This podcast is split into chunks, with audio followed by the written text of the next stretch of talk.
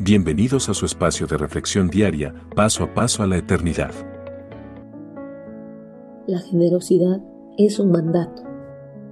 En el presente muy poco se puede ver que las personas estén interesadas por velar por el bienestar de los pobres y necesitados de sus comunidades.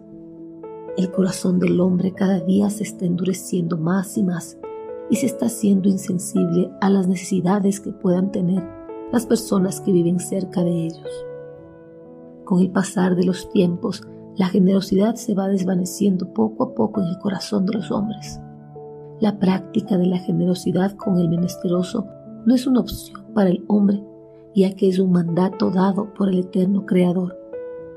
Este mandato se encuentra a lo largo de la Sagrada Escritura. Un ejemplo de este mandato lo podemos encontrar en el tercer libro del Pentateuco atribuido a Moisés. Si tu hermano se empobrece y se debilite económicamente con respecto a ti, tú lo ampararás y vivirá contigo como forastero y advenedizo. Levítico 25:35. Dios bendice a algunos de sus hijos sobre otros con el propósito de que los que fueron más bendecidos compartan de sus bendiciones con los menesterosos de la sociedad humana y así puedan mostrar que Dios en su amor y misericordia no deja desamparado a nadie, sino que está siempre velando por las necesidades de todos.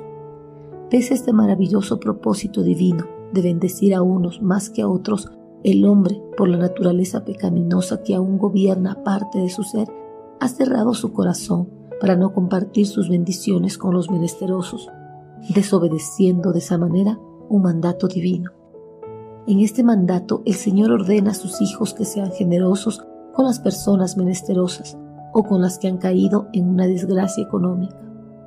El Señor ordena que satisfagan las necesidades de estos grupos y en lo posible se trata de albergarlos como si fueran extranjeros.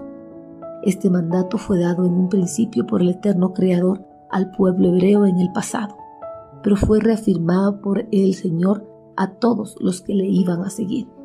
Así que nadie tiene una excusa para no cumplir este mandato juiciosamente. Más aún, si es un hijo de Dios. Para cumplir este mandato del Señor no es necesario que tengamos una gran fortuna, porque Él no espera que eliminemos la pobreza de este mundo, ni tampoco que descuidemos a nuestra familia para satisfacer las necesidades de los menesterosos.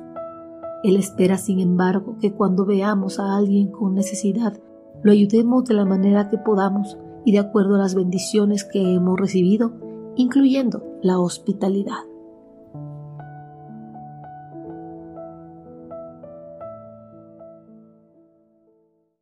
Envíenos sus sugerencias y comentarios a nuestro correo electrónico ministerio.jesusislife.net. Este programa es una producción de Jesus is Life.